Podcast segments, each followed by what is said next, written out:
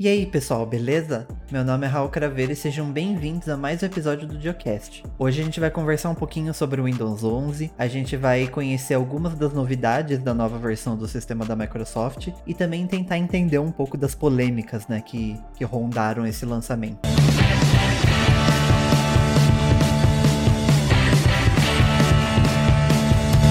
O episódio dessa semana tem o apoio do Sanebox. O Sanebox ele é um serviço que ele organiza todo o seu e-mail através de inteligência artificial. Ele separa as newsletters, as promoções dos e-mails importantes de trabalho. E ele ainda aprende com seu comportamento, deixando a sua caixa de entrada do jeito que você gosta. O Sanebox está disponibilizando 25 dólares de crédito para todos os ouvintes do Geocast testarem o serviço. É só você acessar sanebox.com/diolinux. Sanebox escreve S-A-N-E-B-O-X.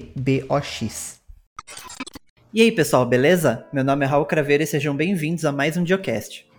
Agora, no dia 5 de outubro, a gente teve o lançamento do Windows 11, a nova versão do sistema operacional da Microsoft. E nesse episódio, a gente vai falar um pouquinho sobre algumas das novidades visuais, novas tecnologias que eles introduziram nessa versão, e se finalmente vai ser o Windows que vai quebrar esse ciclo, né, de ser uma versão boa e uma versão ruim. Para esse episódio, eu tô aqui com o Dil. Opa, salve! Vamos falar de Windows hoje. Aguenta, hater. Tô aqui com o Ed também.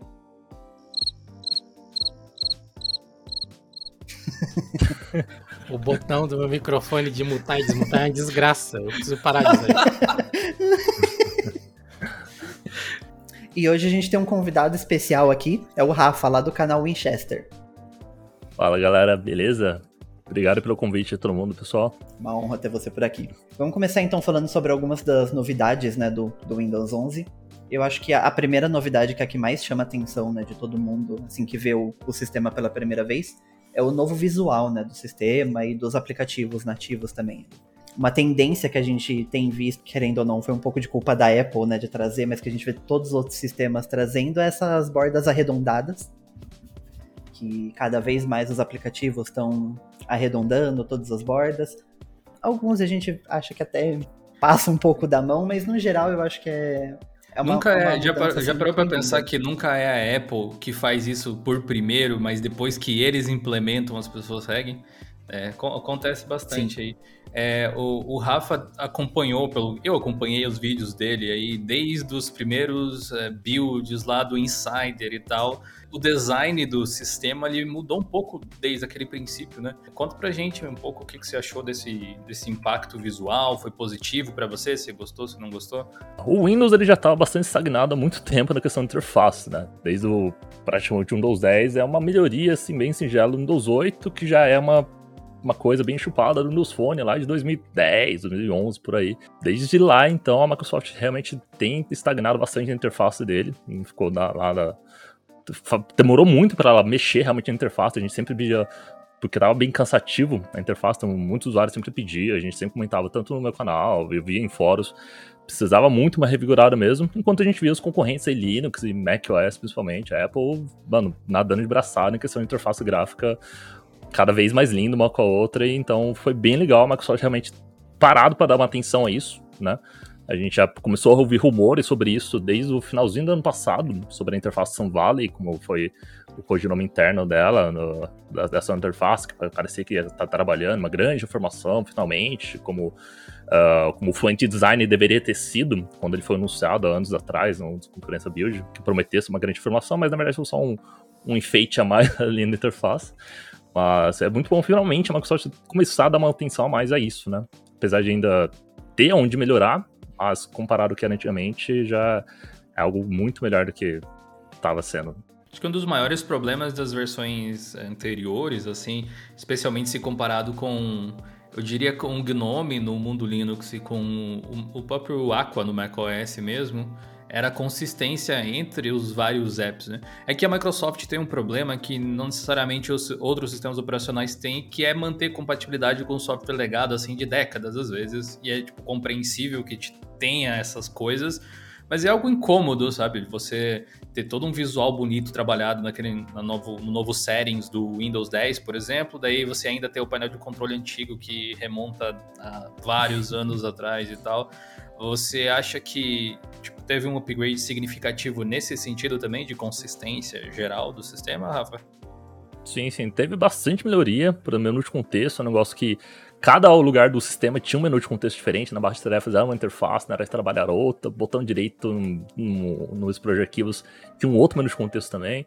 Agora, apesar de ainda ter um pouco de inconsistência ainda, por exemplo, agora a gente tem dois menus de contexto, em algum caso você tem que entrar no menu de contexto, depois nele você tem que acionar um outro menu de contexto para acionar, mas eu acho que, assim, é, é algo que a Microsoft, pelo, pelos mesmos sentidos que falou de manter a compatibilidade com coisas antigas, a Microsoft meio que por enquanto, ao meu ver, não sei se é exatamente o tom, mas a minha opinião é que ela deixa meio as opções ali para o pessoal ir se acostumando um pouquinho com o novo. Ó, falar, tem esse novo aqui, mas se quiser ainda tem o antigo, vai aproveitando aí enquanto quanto pode, sabe? Ou realmente para usar os recursos que ainda não foram migrados para o novo painel de configurações tudo mais, que bem ou mal, de configurações, por exemplo, ele tem muita coisa, ele é muito antigo, desde o comecinho do sistema ele existe, então é um pouco complicado, acredito eu, em questão de engenharia de software, não sei qual é a dificuldade disso, para migrar todas as funções para o painel novo.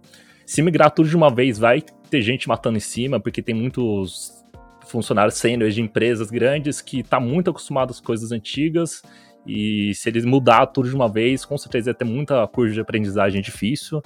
E eu acho que a Microsoft aprendeu com o Windows 8 que ela não pode influenciar uma curva de aprendizagem muito grande para os usuários, principalmente usuários comuns. Então acho que a Microsoft está tentando modernizar, mas tentando jogar um pouco no seguro também, para agradar ambos os lados o máximo que ela puder.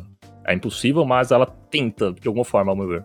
Difícil, né? Tipo, um período de transição gigante, não dá para saber quanto tempo vai durar isso, até porque a própria transição para as coisas do Windows 10, que já parece bem mais moderno, ainda lembram de de coisas do Windows XP, até se for ver alguns detalhes bem específicos. Você vai para coisas de gerenciamento do sistema, tipo gestor de drivers ou de disco, alguma coisa assim, ainda é aquela interface que a gente aprendeu na aulinha de informática em 2005. Aquele cursinho da, da, da esquina ali, é bem, bem isso mesmo, cara. A gente acaba esquecendo de levar em consideração que existem mais de um bilhão de dispositivos né, com Windows. Então, tipo, qualquer mudança num botão que seja isso vai impactar tipo, milhões de pessoas. Então, eles têm que tomar muito cuidado com o que eles mudam, né? Tem que acabar mantendo softwares antigos, porque tem empresas também que dependem do sistema, serviços gigantes que estão em cima né, do Windows. Então é muito complicado, sabe? Você simplesmente mudar um negócio ali porque quer e acabou, sabe? Que é coisa que a Apple, por exemplo, não, não segue, né? A Apple, tipo, ela não quer mais 32 bits, ela mata e o problema é seu, sabe? Tipo, um monte de software parou de funcionar e ficou por isso mesmo, sabe? Você não quer, vai pro Windows. A, a, a, a ideia do Windows 8 mudar daquela forma drástica que foi, uh, foi meio que uma Microsoft tentando pisar na piscininha da Apple. Vamos ver o que acontece se a gente fizer parecido assim. Não deu Será tempo. que a gente sabe que é uma tendência? E o, e o engraçado, quando a gente avalia a forma como o próprio público absorve as mudanças e as políticas que as empresas colocam, né? É, a, a, Apple, acho que um dos maiores méritos da Apple é que ela conseguiu criar uma legião de fãs, não de clientes. Enquanto a Microsoft tem clientes. E cliente tem um poder de decisão absurdo, assim. Eles falam, vou pôr o meu dinheiro ou não vou pôr o meu dinheiro aí se você não fizer o que eu quero. É, isso deixa a Microsoft numa posição bem complicada algumas vezes. É, eu trabalhei na TI de grandes empresas, algumas internacionais, e, cara, eu me lembro como se fosse ontem, quando saiu o Windows 7 e a gente começou a trocar algumas máquinas de Windows XP para o Windows 7 e os usuários simplesmente não achavam mais nada. Eles não achavam.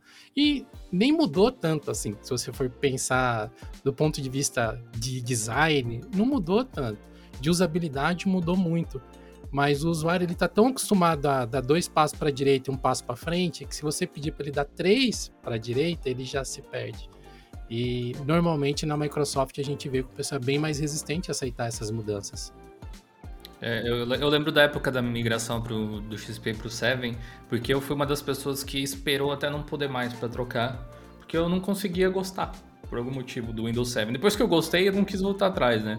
Mas uh, eu realmente não sei o que era. Eu acho que é aquela questão que até quando a gente mostra Linux pra galera mesmo, assim, uma das questões é você trazer a sua bagagem de conhecimento e você se sentir desconfortável em ser colocado em um ambiente novo, diferente, que vai permitir que você faça as mesmas coisas, virtualmente falando assim, só que o caminho para chegar lá é um pouco diferente. Uh, Rafael, você acha que do Windows 10 para o 11 as pessoas vão sentir esse desconforto assim ou uma mudança um pouco mais suave de repente? Cara, eu acho que é uma mais suave. Inclusive, eu fiz um experimento no meu canal já. Eu peguei minha mãe para usar o Windows 11 pela primeira vez. Tipo, ela nunca tinha visto. Ela, por mais que ela vê meus vídeos nunca, ela nunca vê assim para aprender. Ela vê mais para me apoiar mesmo. Então, peguei ela aqui um dia e falei, mãe, vem cá, senta aqui no lado, vou ligar a câmera aqui. Aí eu criei uma lista de tarefas bem simples, sabe? Tipo, abrir meu iniciar, abrir um arquivo, instalar um aplicativo, qualquer lugar, nem falei muito da loja. Aí foi meio intuitivo, abrir uma notificação, tudo mais. Fiz uma tarefa bem simples assim, coloquei no meu lado testar. Uh, minha mãe é o tipo de usuário que, cara, ela me, me pede ajudas, pra, às vezes, para abrir um PDF. Então, tipo, é um usuário bem padrão mesmo, bem simplão, que às vezes não consegue, então às vezes tem que ir lá ajudar ela. E, cara, ela se virou super bem. Uma coisinha ou outra aqui que ela, se abandonou um pouquinho, aí falou, ah, não, talvez está quente, está frio aqui. Mas foi bem, a maioria das coisas ela conseguiu se virar bem sozinha. Então acho que isso para mim foi um experimento que eu fiz, tanto para mim, para ver realmente se estava sendo legal no, a, a questão da interface, quanto para também testar se a Microsoft está indo para o caminho certo ou não. E a, o, a conclusão que eu tive é que, assim, a Microsoft fez um caminho bem legal, as coisas estão bem intuitivas. Minha mãe falou que as coisas pareciam estar realmente onde deveriam estar, para ela, ela encontrou fácil as coisas. Mais que uma outra tá em lugar diferente, ela botou iniciar, tá no meio agora, não tá na esquerda, ela conseguiu se virar bem. E foi bem interessante. Então, para mim, acho que tá um caminho certo. Ainda tem coisas a melhorar. Tem, o Windows 11 não tá perfeito, tem muito defeito aqui ainda. De inconsistências mesmo, de lugares que, sei lá, eu não gostei muito da central de notificações, ficar só com o calendário e não mais com a central de ações, que acho que é o caminho mais natural, tá com a central de ações junto, que é onde o Android, a OS, você mexe lá no Wi-Fi, no Bluetooth, e ao mesmo tempo você vê as notificações. No Windows 11 separaram isso, não acho que é o lugar ideal. Mas, no geral, acho que tá um caminho bem legal, sim. Aí agora só a Microsoft atender os feedbacks da galera, ouvir o que, a galera vai começar a reclamar com certeza, vai ter muita reclamação agora. E nas próximas atualizações ajustar o que ela. com base em cima do feedback de verdade, em vez de só ignorar, igual muita gente tem ignorado aí. Sabe, um, um dos detalhes que eu não gostei tanto, tipo, achei interessante a ideia, mas talvez não seria a forma com que eu aplicaria se fosse fazer, Uh, eu acho até que você mostrou em um dos vídeos recentes falando sobre o menu de contexto do, do sistema em específico, que agora você tem uh, o acesso rápido a algumas das funções mais utilizadas, tipo recortar, copiar em botõezinhos ao invés de lista. E uhum. a ideia boa que tem ali é que eles abrem perto do seu cursor. Então, se está uhum. em cima, ele vai abrir perto do cursor, ele vai posicionar o menu de contexto de acordo com a posição do cursor na tela.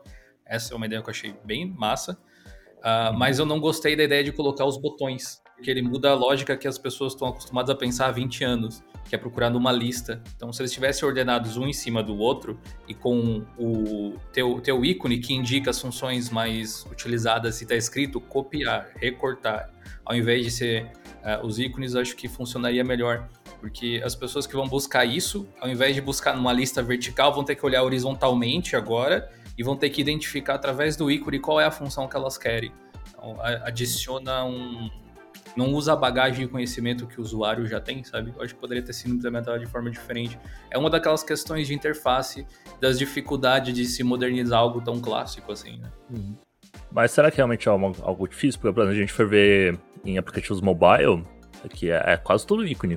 Dificilmente você vê lá um botão escrito copiar em palavras. Normalmente, quando você vai selecionar Sim. uma coisa, às vezes tá realmente um ícone mesmo de copiar ou de colar. Então talvez uma pessoa tenha ido por essa lógica aqui para tentar uh, novamente, entre, muito entre aspas, deixar mais móvel o sistema, sem Pode deixar ser. móvel realmente o sistema, mas talvez a, puxar um pouquinho da, da portabilidade do sistema Android, iOS para o Windows para tentar dar uma, uma coesão é para galera.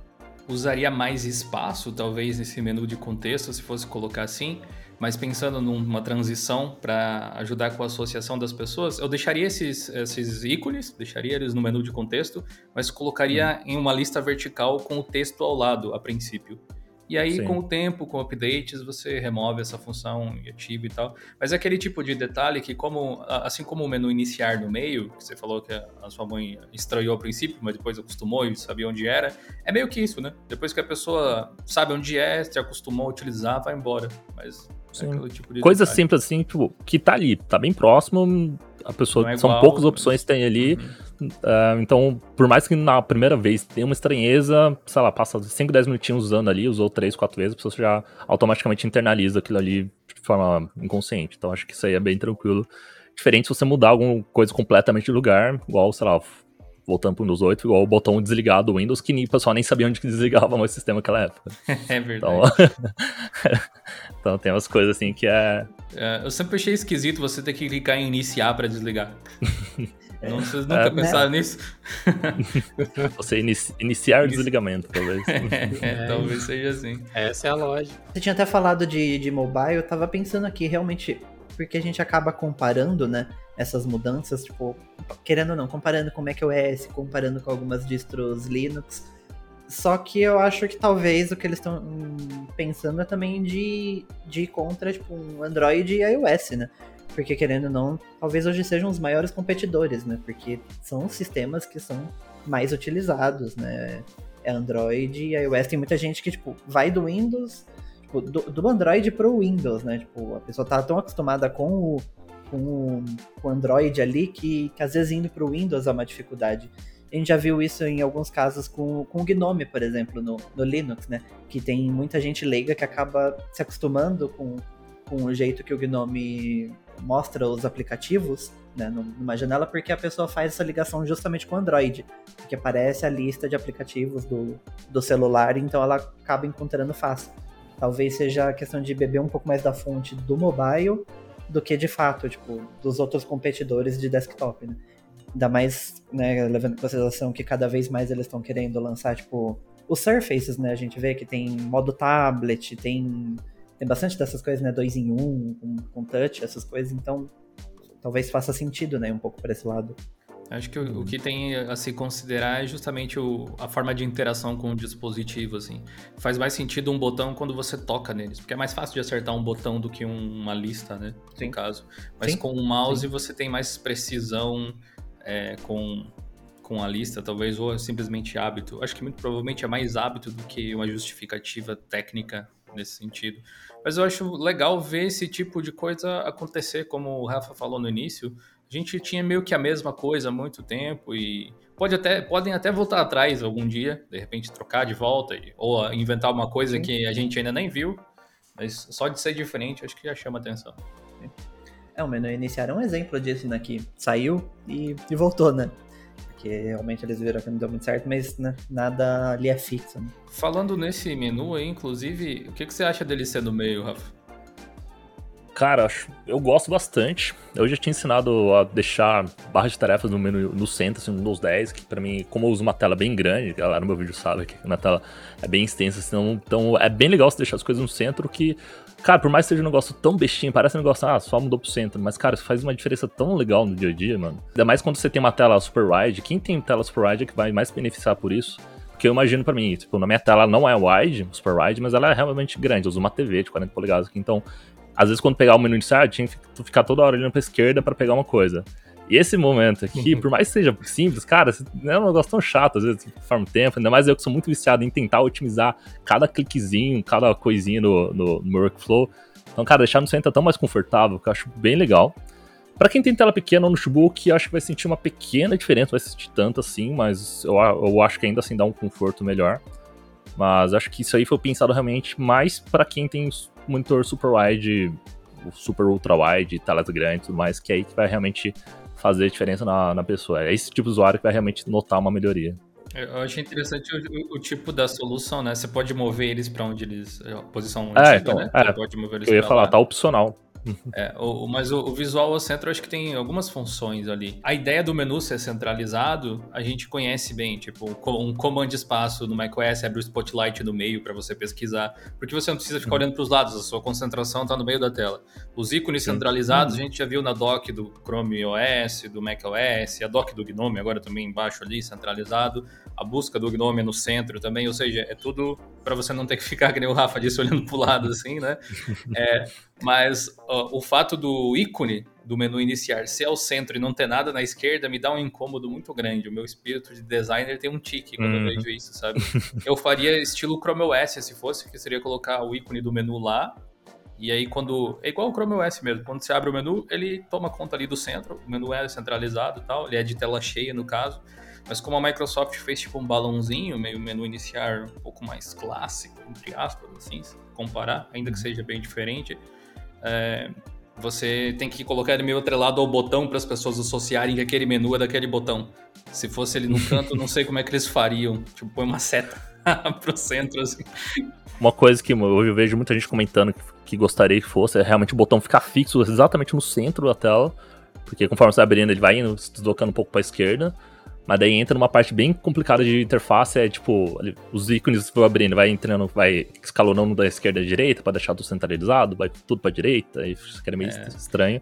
O, o, ideal provavelmente seria o, approach do Chrome OS. O ícone do menu é total na esquerda, tem, você tem uhum. a, a, notificação a central na direita e os ícones dos apps ao centro. Então, você, o, o, principal você olha ali, deu a tecla do Windows, né? Tecla super abre o menu e você pesquisa ali no menu. centro mas eu acho que a função principal até desse ícone do menu iniciar, e é possível que mude em edições futuras e tal do Windows, é diferenciar ele dos outros. É tipo, ele é ah. esquisitão assim pra dizer, para que você veja um computador na loja e pense que tá rodando Windows 11 porque o bate o olho e já percebe. É. Sim. É, eu acho que uma alternativa para deixar isso na questão de design né, mais balanceado, porque eu realmente também tive essa sensação de que tipo tá ali as coisas no, no meio e na direita e a esquerda tá vazia me dá uma sensação muito estranha. Eu acho que uma coisa que poderia ser feita é, tipo, deixar realmente mais próximo do centro ali, igual tá. Só que os ícones da direita virem mais perto também para ele ficar meio que, tipo, igualado, sabe? Espaço igual acho entre a esquerda e a direita. Tem isso, né? É, e aí conforme vai adicionando aplicativos, ele pode ir expandindo, no caso, para ocupar mais espaço. Mas ele ficar, tipo, igual um, um, site, por exemplo, que geralmente o menu não tá colado na borda, né? Tem, tipo, tem, tem uhum. borda dos dois lados, ele tá, tipo, ocupando a esquerda e a direita ali, mas tem, tem uma margem ali. E, tipo, Quase como se fosse uma dock mesmo. Sim, é. sim. Vai é, eu acho que seria uma tipo, maneira dinamicamente de... conforme você vai colocando ícones, assim, você disse? Sim. Tem, sim, tem um aplicativo que faz exatamente isso. Ele só não move ah, os ícones da bandeja ali pro centro, mas tem um aplicativo que ele já remove todo esse espaço vazio da barra de tarefa e deixa só onde tá o ícone para ficar realmente uma dockzinha, assim. Acaba sendo bem legal. Tô testando ele aqui, a galera no YouTube já viu um pouquinho. Mas acaba sendo uma alternativa. Só que realmente, os ícones da bandeja ficam lá pro canto e a esquerda fica esses buracos ali mesmo. Acho que poderia até, quem sabe, mano, talvez por os widgets ali na esquerda, uns mini widgets ali, só pra preencher aquele espaço uhum. com uma informação útil. Não ficar é, aquele espaço vazio ali. O, o, menu dos widgets abre na esquerda, né? É, Sim. Ali pelo que eu vi. Uhum. Então talvez se tivesse um botão ali dos widgets ali na esquerda, já daria uma, uma balanceada, né? Porque teria coisa na direita, na esquerda e os aplicativos, é. que é o principal, no centro. Seria uma solução bacana. Talvez se as novas ferramentas, por exemplo, tanto o widgets quanto o chat, por exemplo, que também tá fixado ali no centro, deixar eles na esquerda ali, só pra preencher aquele espaço ali, pra tirar um pouco o toque da galera. Sim, daria uma boa balanceada. Microsoft, uhum. contrata a gente. Exatamente. Essa é uma, é uma coisa que eu queria ver, né? Eu não sei se já rolou algum keynote, alguma coisa assim, dos engenheiros da Microsoft meio que defendendo as escolhas que eles fizeram para o Windows 11. É comum que isso aconteça naquele evento anual que eles têm, mas nesse recente eu não me build. lembro, na build, não lembro de ter visto nada nesse sentido. Eles sempre falam, né, da, das opções de engenharia, de design. Porque nessa build foi antes do Windows 11 sequer ser anunciado, né? Eles comentaram assim, ó, a gente tá com a próxima geração do Windows, em breve vocês vão saber. Foi na build, mas eles só falaram isso, depois não falaram mais nada. Aí depois, um, um mês depois. Foi na build que vazou aquela primeira ISO, né? Foi logo depois da build, né? Foi umas duas ou três semanas depois. Por aí. Foi, foi bem pertinho. É que foi um, foi um, mês depois foi, foi que eles marcaram o evento, então foi, foi, ele entra a build e o evento de anúncio mesmo que acabou vazando. É, mas a gente viu que, né, mesmo nessa barra é, da primeira build que saiu, né, do primeira versão ali, a gente viu que bastante coisa mudou, né? Tanto que, se eu não me engano, acho que de início nem era possível mover o menu de volta para a esquerda, né? Eu vi gente usando registro para poder voltar ao menu anterior, essas coisas. Na, na mas... versão vazada, os ícones podiam voltar, mas a posição da barra não. Aí tinha que ser pelo registro mesmo. Mas os ícones conseguiam mover ele para a esquerda. Uhum. Então, mas muita coisa ali foi evoluindo, né? Mas também eles tiraram, né, algumas funcionalidades que acho que é algo que tá, tá pesando também na, na opinião do, do público, né? Que eles limitaram bastante a barra de tarefa, né? Quando você Uhum. clica com o botão direito ali, não, não tem mais aquela quantidade de opções que de tinha. tarefas tá? e tal. Isso. Agora você não consegue arrastar aplicativo. Eu até que eu usava pouco isso, né? Na, na época que eu usava o Windows, eu usava pouco essa questão de arrastar, tipo, arrastar uma imagem pra poder ir enviar no WhatsApp, por exemplo. Você pode arrastar no ícone e agora simplesmente não tem mais como. Putz, não, Não, tem sei isso. por que essa Eu não tinha decisão. testado essa. Poxa Não, não tem. vida, Microsoft. Eu adorava essa função. Aí, tipo, é um negócio que não faz o menor sentido mesmo. Eu também não usava muito, mas porque, assim, eu tenho acesso a uma tela grande, então consigo deixar 4, 5 telas abertas no meu, com minha tela aqui e arranjar uma pra outra facilmente. Agora, quando eu uso o notebook mesmo, que eu vou viajar, pego meu notebook assim pra usar, e aí as coisas precisam ficar em tela cheia mesmo pra eu ter um conforto visual, aí é sempre arrastando pela baixa tarefa mesmo, isso aí foi removido. Sabe-se lá por quê? Não faz o menor sentido isso, não tem uma lógica, não tem explicação nenhuma, mas não tem mais isso. A minha raciocínio, assim, sendo, não querendo ser fanboy, mas achando uma justificativa aqui, pra tentar falar, não, beleza, é isso aqui, por mais que seja uma justificativa tosca, é só pra eles dar, só pra eles ter o que adicionar no 11.1, entre aspas, aqui, ano que vem, pra falar, ó, a gente consertou seus feedback aqui, ó, a gente tá ouvindo vocês, então tá de volta aí, sabe? Sim, é, pode ser uma questão também de código legado, né? Que, sei lá, tipo, aquilo tava impedindo de trazer alguma coisa nova. Mas ainda assim, tipo, mesmo que fosse o código legado, sabe, tira, mas desenvolve com, com código, mas você sente, sabe, tipo, mas não simplesmente tira a funcionalidade, sabe? Ainda mais uma funcionalidade dessa. T- Tanta coisa que podia tirar, mas essa não é uma delas, né? A principal dela é o arrastar o, a- os arquivos por lá para você transferir de um para o outro. Tem umas formas de você contornar isso, né? Se você selecionar um arquivo, por exemplo, você quer arrastar uma imagem de um lugar para o Photoshop, por exemplo. Você pega a imagem, começa a arrastar, segura com o mouse, aí você dá um Alt Tab até achar o Photoshop, assim, depois deixa primeiro, você solta, ele vai transferir para lá. Mas é um negócio que ninguém faz e ninguém sabe disso porque é um negócio pouco intuitivo. Mas é uma forma de contornar, assim, para quem fica a informação para quem tá sofrendo muito com isso. Ah, a questão da posição da barra de tarefas, que você não consegue mais deixar na esquerda, nas laterais ou no topo da tela, isso foi removido também. Não sabe muito porquê. Mas esse é o meu ver, tipo, há poucos usuários estão sofrendo com isso, mas quem tá sofrendo tá reclamando. Eu, eu tem comentário de gente reclamando. Tamanho da barra de tarefas também, que ela só tem um tamanho do ícone fixo ali, não tem como deixar os ícones pequenininhos, muita gente acaba utilizando. E, e o menu de contexto dela que perdeu bastante funções também, principalmente o acesso ao gerenciador de tarefas, que eu acho que, pelo que eu vi, é o, princi- o principal modo que a maioria das pessoas acessava o gerenciador de tarefas era por ali. Não tem mais como, agora só Ctrl Shift ESC para acessar. Então eu acho que limitação mesmo foi essa. Ctrl Alt Del não puxa mais ele? Puxa, mas esse Ctrl Shift é uma, uma tela a mais que tem que acessar, tem aquela tela toda azul lá que aí Ah, vai é, ficar sair e tal, e aí depois você vai no gerenciador de tarefas, Ctrl Shift ESC vai direto para ele. Acaba sendo mais fácil. Inclusive, eu me acostumei tanto com esse atalho que no, no Gnome eu colocava Ctrl Shift ESC para poder abrir o, o gerenciador do, do Gnome. Porque pra mim faz tanto sentido esse atalho, sabe, que eu, que eu acostumei. Uma, uma outra coisa que removeram também que eu lembrei agora é a questão de não deixar os ícones agrupados também. Que assim, no meu workflow não faz diferença, mas pra quem gostava de utilizar, ó, por exemplo, você abre o Chrome, ele fica ali com toda a, o ícone, assim, a, barrinha estendida, escrito lá qual página do navegador tá naquela aba ali específica, então isso aí foi removido também. Só tem agora os ícones mesmo, você não tem mais opção de deixar com ele não, não agrupado. Virou Muita gente acaba reclamando mesmo, né? também. Na realidade. tipo, Sim, Só, só, não, só não chamam de dock porque ela se estende até as bordas, mas uma dock pode ser estendida até as bordas também. Então, na prática, é um, meio que, um, que uma dock. Esse esquema que ele tem lembra muito a interface do Linux Deepin. É, a dockzinha que ele tem por padrão, tirando o alinhamento dos botões. Porque ele, o Deepin ele tem dois, duas formas de alinhar. Ele tem o modo Fashion, que eles chamam, e o modo Efficient. O modo Efficient é tipo Windows 10 posicionamento, assim. Tem o menu na esquerda, e aí os ícones seguem ele, bem Windows 10, assim. E aí a tray e a área de notificações e tal fica lá na direita. Ah, inclusive, agora, hum, puxando pela memória, o menu simplificado do Deepin é igual ao do menu do Windows 11, não? Bem parecido. Não sei se vocês lembram disso. E aí o modo eficiente, ele tem a dock compactada ao centro, estilo macOS, assim, com um menu meio centralizado, daí no caso, estilo Windows agora, que tem influência de tudo que é lado. E aí a, a dock, a, a dock não, a tray, aquela parte das notificações, ela fica junto com a barra no centro também. É uma única barra que vai estendendo conforme você vai adicionando ícones, igual o Raul tinha mencionado antes.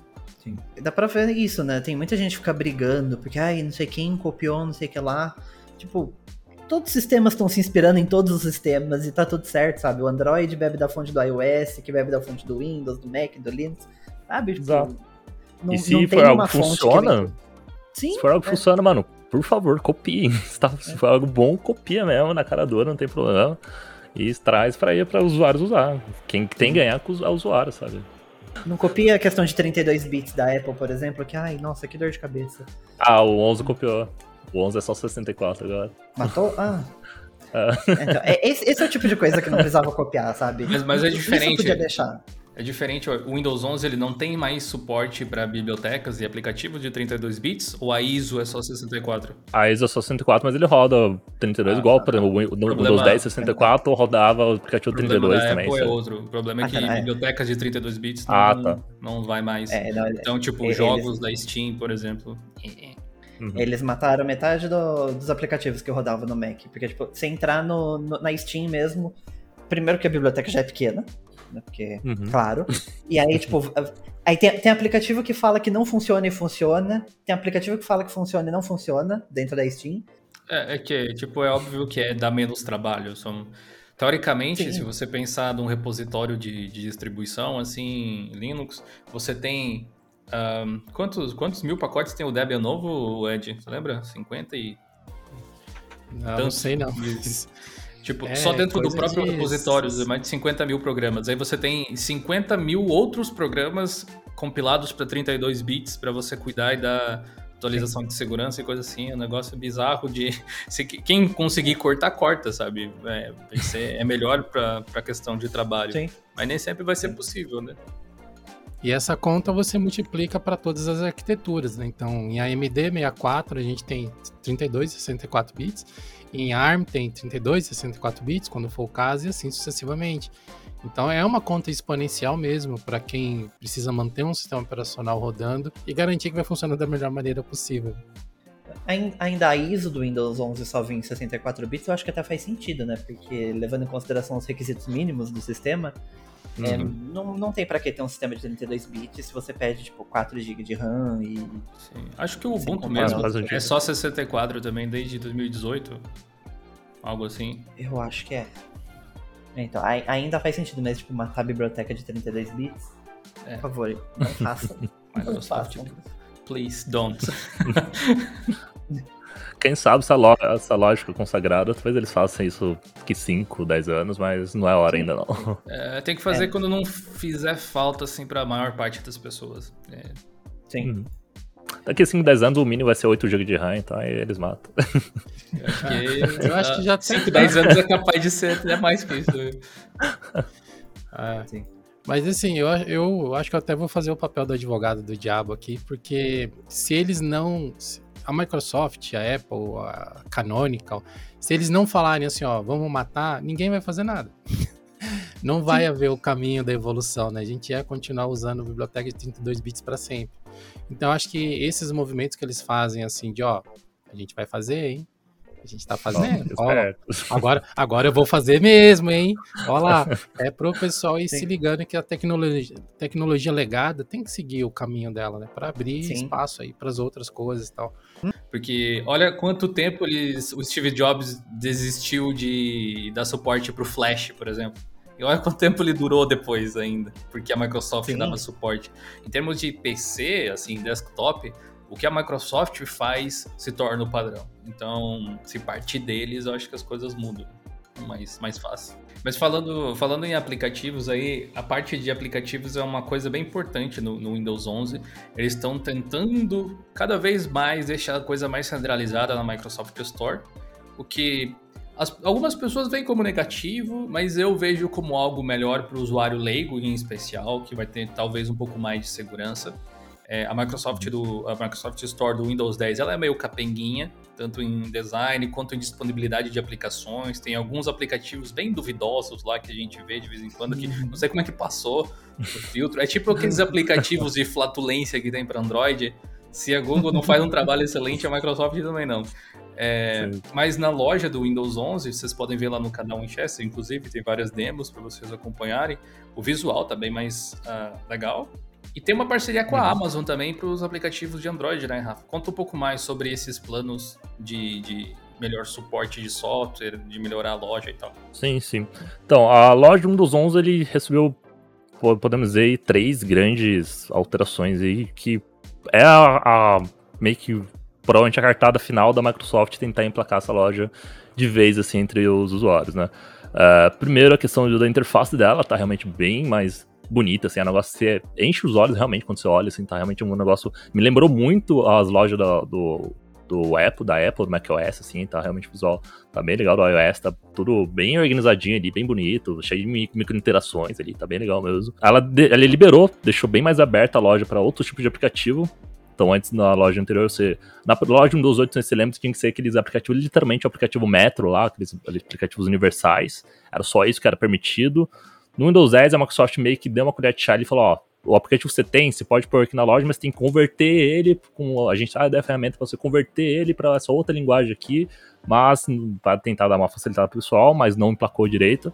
Agora a Microsoft falou: ó, bota o que vocês quiserem na loja aí, o formato que vocês quiserem aplicativo, os aplicativos você já tem, pode botar na loja, não precisa converter em nada. Talvez precise ter alguma alteração ali de, de desenvolvimento, mas aí já não entra muito nessa parte, mas é bem pouquinha coisa mesmo.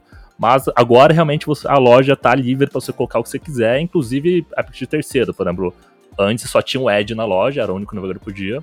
Agora já chegou o Opera. A Microsoft falou que se o, o Google quiser pôr o, o, o navegador deles lá, eles pode pôr falou que se a Steam quiser chegar na loja lá para vender seus próprios aplicativos lá, vender a Steam, entre aspas, pela loja lá, ele pode. A Epic Games já tá na loja, então virou uma loja para você baixar outras lojas também. Então tá tudo bem mais flexível agora. Questão de venda de aplicativo, quem, o desenvolvedor que vendeu o aplicativo por lá, ele vai ficar com toda a grana, a Microsoft não vai ganhar um centavo em cima disso. A questão de aplicativos, de jogos não, de jogos ainda mantém uma parcela para a Microsoft, mas aplicativo assim tá para eles. Então, tipo, a Microsoft tá apostando tudo, quer fazer essa loja funcionar de qualquer forma, pelo jeito. Ela entrou em parceria lá com, com, com a própria Amazon mesmo, que tem a sua própria loja de aplicativos para Android. Eu vejo que muita gente não sabe disso. Mas no Android você consegue baixar uma App Store da Amazon para você ter acesso a quase todos os aplicativos do Android, inclusive alguns exclusivos da, da, da loja deles lá, mas muitos aplicativos você baixa no Google Play você consegue baixar na App Store também, às vezes tem uma diferença de preço, sim, às vezes pode encontrar mais barato, mais caro, mas tem lá. E a Microsoft conseguiu a parceria disso com a Amazon para vincular essa loja do, da Amazon no Windows 11 para você baixar os aplicativos Android Windows 11. Que um dos grandes trunfos do Windows 11 que foi anunciado, infelizmente não está disponível para o usuário final ainda, é que o Windows 11 vai rodar aplicativos Android da mesma forma que eles já rodam até aplicativos Linux, que até fiz um vídeo aí com, com o Dio uma vez lá no meu canal mostrando como funciona isso. E agora vai rodar aplicativos Android também. Se isso vai funcionar ou não, Vamos esperar aí os próximos meses, quando começar os testes, para ver como é que vai ser isso aí. Eu confesso que tenho minhas dúvidas. Cara, sobre, sobre a questão de, de ter aplicativos de todos os tipos, ao mesmo tempo que é bom, a gente fica com aquele receio da curadoria, sabe? Porque uma loja de aplicativos é tão, é tão boa quanto os curadores da loja. É, uhum. A gente vê assim. Uh, o problema, eu acho, da Microsoft Store antes talvez agora mude, é que ela não era útil a maior parte do tempo. Ela era útil porque por lá se ofereciam certas coisas que você não achava de outras formas, quer dizer, até eles disponibilizarem, né? Porque agora tá mais versátil. Mas, por exemplo, você tinha o Game Pass lá do, do Xbox. Você podia comprar os jogos ou baixar eles se você já tivesse assinatura, tivesse logado com a mesma conta na loja ali, pela própria loja. Uhum. Ou mais depois tem o aplicativo do próprio Xbox que gerencia isso à parte. E agora você pode gerenciar por nuvem também, além de jogar, né? Que a gente fez o episódio da semana passada sobre o, o Cloud Gaming lá da, da Microsoft. É, o, o que me frustrava, por exemplo, ali era tem tanto aplicativo gratuito, open source e bacana que poderia estar dentro da loja do, do Windows 10, por exemplo, que não estava. Uhum. O, o, Firefox não está lá, o GIMP, o OBS Studio, com os desenvolvedores oficiais. Eu acho que a Microsoft nunca conseguiu estreitar essa relação com as pessoas, com desenvolvedores, e em contrapartida, os próprios usuários, mesmo depois de tanto tempo, não desenvolveram o hábito de buscar primeiro lá na loja pelo aplicativo e não no site, procurar um Easy ou qualquer coisa assim na, na internet, né? Acho que esse é um dos problemas que eles têm que contornar. É, justamente por não ter a maioria dos aplicativos que a galera usa, né? Você falou OBS, Firefox e tal, não tinha na loja, então o pessoal nunca lembrava da loja na hora de procurar um aplicativo. Não tinha lá ó, a maioria das coisas, então eles não falaram, ah, não vou procurar aqui, porque se não tem o que eu uso todo dia, não vai ter o que eu vou usar uma vez por semana, sabe? É.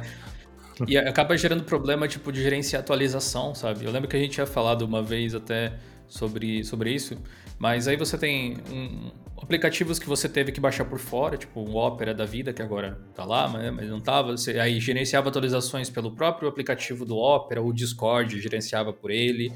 E aí você baixava alguma coisa da Windows Store e gerenciava a atualização por lá, de atualização do sistema em outro canto. Começa a ficar complexo para quem não entende como administrar o sistema a manter as coisas seguras para si mesmo, sabe? E ah. para piorar um pouco as coisas, na loja, ainda se pesquisasse, tipo, Firefox, apareceu um monte de programas, sabe-se lá da onde que veio, que vai saber qual a procedência, né? Guia de como usar Firefox por 10 dólares, assim. Tinha uns bagaças desse tipo. É, a gente vê muito, muitas vezes mandaram tweets pra gente, Rafa, de software open source sendo vendido lá. Uh, Tem. Não, OBS não, mesmo não, tinha. Não pelos desenvolvedores, sabe? Uhum. É, assim, não tem nada que impeça você de vender software open source, pra deixar claro. E não precisa nem ser o desenvolvedor também, sabe? Mas é que tinha, por exemplo, tem um programa que eu gosto muito de manipular fotografias RAW. Eu sei que você trabalha com foto também, né, Rafael? É, que é o uhum. Darktable, que é no estilo Lightroom da vida, assim. É open source, gratuito, legal, para você baixar item para Windows também.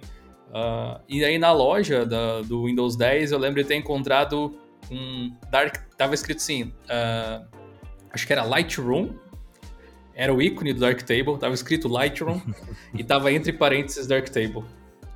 E custava 10 dólares ou 10 reais, alguma coisa assim também. Aí, esse tipo de escambo eu acho, acho complicado. Sim. É um Esse é bem complicado mesmo. Ainda tem isso, isso eu acho que vai demorar é muito tempo ainda para isso começar a desaparecer e tal. Mas a questão falou de atualização de aplicativos, assim, é, isso é um problema que ainda permanece no Windows 11 por mais que, sei lá, o Opera, por exemplo, esteja na, na loja, ali ficou um lugar só para você baixar o Opera. Você não consegue, quando você é uma atualização, você não vai baixar a atualização pela loja ainda. Ainda vai ser pela própria sistema de gerenciamento da, do Opera. Então isso é um problema que eu não, não sei se foi por, por limitação de, de integrar tudo ali na loja, ou qual que é. Você tem uma engenharia muito grande para fazer isso. Uhum. Uns aplicativos atuais, formatos atuais, tem do Windows, mas o Windows faz, a loja do Windows vai gerenciar atualizações de aplicativos específicos para a loja do Windows, são aqueles que existem no Windows 8, no Windows 10, assim. Esses novos estão vindo agora, que são realmente só pegou o que já existe e jogou lá, você vai continuar atualizando direto do seu próprio aplicativo, não pela loja. Eu até ia te perguntar se era um problema, tipo, era uma questão que o desenvolvedor optava por gerenciar ele mesmo o update, ou se era alguma limitação. Até onde eu vi, eu, eu vi quando a Microsoft anunciou isso, ela falou, ó, oh, galera, vocês podem gerenciar seus aplicativos aí pela... O próprio software vai ter seu próprio sistema de gerenciamento de atualizações. Eu acho que, pelo que deu a entender, é opcional. Assim, não ficou muito claro isso, mas pelo que eu entendi, é opcional. O desenvolvedor, se ele quiser, pode criar uma forma de integrar ali. Mas eu não, não tenho certeza, porque o próprio Power Toys, que é um aplicativo da Microsoft, que ela fez esse esqueminha ali, é por fora, ela só não adaptou nada, só pegou o que ela já tinha lá e e jogou na loja, ele é um aplicativo que você tem que atualizar pelo próprio software, você não consegue atualizar ele pela própria loja ainda. Então, não sei se realmente foi uma limitação ou não. É, assim, eu acredito que seja por uma questão de, tipo, primeiro atrair os desenvolvedores para trazer os softwares deles para a loja, né? Porque a partir do momento que você fala, não, você vai ter que atualizar pela loja, ele vai ter que modificar alguma coisa no software uhum. dele. Hum. E meio que já vai colocar uma barreira ali para ele colocar. Ele já vai falar, não coloquei até hoje? Não vai ser agora. E, e, é, e, aí vai continuar a mesma coisa. Enquanto hoje você pode simplesmente pegar o software lá e colocar, aí beleza, sabe? Tipo, o máximo que vai acontecer é ninguém baixar e ficar por isso mesmo. Uhum. Mas eu acho que talvez seja questão de primeiro popularizar a loja, né? Tanto para os desenvolvedores trazerem os softwares quanto para as pessoas começarem a baixar as coisas de lá. E depois ir oferecendo: olha, se você quiser fazer o update por aqui, só se colocar é. isso aqui. É, já sentido. vai ter um apelo maior, né? Porque ele já vai ver por números ali, ó. Tem tantas pessoas que estão baixando pela loja, então Sim. faz sentido dar uma atenção maior pela loja. E, tipo, Até pra educar os usuários também, né? Pra, que nem a gente falou, o pessoal não, não vai na loja porque não tá acostumado com ela, porque Sim. não tem nada lá. A partir do momento que eles começam a ver que tem coisa lá, começa a se familiarizar mais com ela, talvez eles partam pra esse lado um pouquinho mais agressivo. Sim. É, eles é, o próprio fato de, tirar de não, não cobrar, né? Que nem o Rafael falou antes também, mas um motivo para dizer, chega aí, publica aí, sabe? Ao mesmo Nossa, tempo que é um. É ao mesmo tempo que a cartada final, que, que nem ele disse, é tipo um foda-se. Usa aí, vamos, vamos, vamos. Temos mais o que fazer, sabe? Sim. É, é isso mesmo. Esse negócio das atualizações me lembrou que recentemente, acho que o próprio Google mudou a forma como os aplicativos Android são distribuídos na loja dele também, né? Porque tava começando a se tornar aí um, um, hábito lojas externas ao Android e aplicativos que também não dependiam da Android Store, né, da App Store, para ser instalados. E o Google, é, como posso dizer, flexibilizou o formato de publicação para que mais desenvolvedores usassem exclusivamente a loja oficial, né? E talvez seja o caminho que a Microsoft está tentando tomar agora, né? Que antes existia todo um esquema lá de assinaturas e chaves e quem gerenciava o software era o próprio desenvolvedor. E com o modelo novo que o, que o Google sugeriu, o, a própria Google meio que passa a tomar conta de um monte de partes do processo que, em tese, facilita a vida do desenvolvedor, mas também tira um pouco do controle dele sobre o produto final, né, o que, que vai chegar lá na ponta para o usuário. Talvez seja a, a, Microsoft olhando por cima do muro e falando: hum, olha, parece que está funcionando. Até que ponto eu posso fazer isso aqui também? Vamos olhar. Eu acho que era aquele lance de compilar para vários dispositivos diferentes automaticamente, né? Você submetia um APK uhum. e ele fazia a distribuição já, alguma coisa assim. Facilita, né, para o desenvolvedor. Tira um pouco do controle, que nem você disse, mas tudo tem seus prós e contras. No caso da, da, da Microsoft Store, eu, eu, nem sei exatamente por onde começar ali, mas não parece ser um modelo de negócio que eles gostariam que fosse. Eu acho que nunca atingiu o potencial que eles gostariam que fosse exatamente o que é a Google Play, sabe? Que as pessoas vão lá para buscar. E teria muito mais vantagem, porque você tem tipo um histórico, todos os aplicativos organizados por ali, de download, você gerencia, você pausa a atualização ou não. E no caso do, uhum. do Google, até tem a questão que os próprios desenvolvedores querem esse controle a mais e você consegue ver isso em muitos aplicativos, especialmente em jogos, porque ele não muda o versionamento do APK, sabe, para ter uma atualização que a Google Play registra necessariamente, mas o conteúdo dentro do jogo tem um download que você faz. Então você muda o data do aplicativo sem mudar a versão da, da base dele, digamos assim. Então não conta como atualização da Google Play, mas você tem um conteúdo novo dentro do app. É só você pensar em qualquer jogo que você instala o aplicativo e quando você abre ele baixa mais coisa. É mais ou menos uhum. essa lógica, né? Sim. É, a Microsoft, eu acho que ela tá tentando tirar todas as, as barreiras possíveis ali, né? Pra, tipo, pelo amor de Deus, desenvolvedores venham pra cá, sabe? É, é, vamos... é, é, é, um pedido de socorro, quase, sabe? Porque se ela colocar qualquer, qualquer empecilho ali, eles simplesmente não vão fazer. Porque acho que essa é a, a, principal questão que a Microsoft tá lutando que qualquer outra loja não tem, né? Porque, tipo, o ecossistema já funciona sem ela. As pessoas já estão acostumadas aí no site do Spotify para baixar Spotify, aí no site do uhum. Discord para baixar ele. Meio que as pessoas já estão acostumadas com isso. Então, tipo, enquanto eles não mostrarem realmente uma vantagem grande, um número, falar, olha, isso aqui vai ser melhor para você, por causa disso, disso, disso, as pessoas não vão querer mudar. Tanto os desenvolvedores de colocar os softwares deles lá, eles não iam portar para um outro formato só para colocar lá para talvez funcionar. Uhum. Sabe? Tanto, tanto para os usuários, né? Os usuários estão acostumados já no site, então, tipo, para ele é, é, normal, sabe? A gente sabe que tem é. as vantagens da loja, mas enquanto ela não conseguir passar por tudo é, isso. Pensando, pensando como um usuário um pouco mais avançado assim, a única vantagem da loja mesmo para mim é realmente ter um lugar somente para eu baixar as coisas ali, beleza.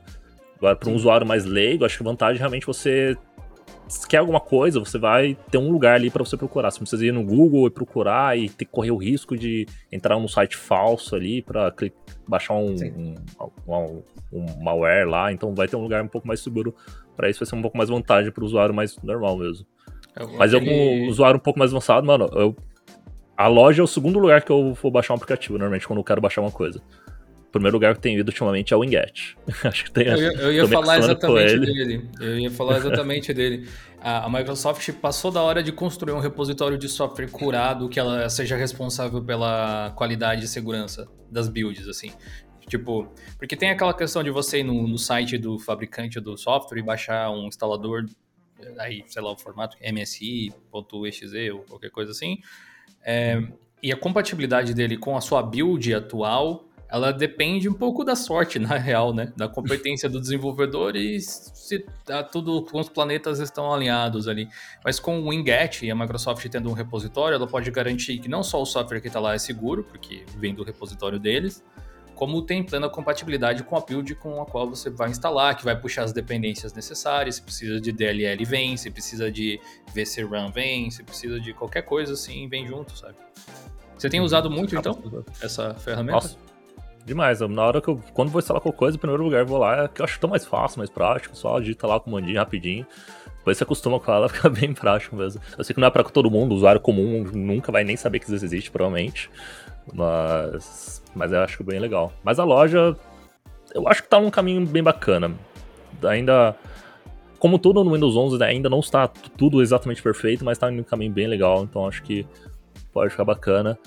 E entrando naquela parte do Android lá, cara, isso daí eu acho que. Você falou da questão de é, barreiras. Eu acho que é na parte de colocar aplicativo Android que vai ter bastante problema com isso. Eu acho que justamente por isso que a Microsoft adiou um pouquinho. Não lançou junto com o Windows 11, que ela prometeu antigamente, porque eu acho que isso aí vai dar um trabalho desgramento para ela fazer esse negócio funcionar direito, cara.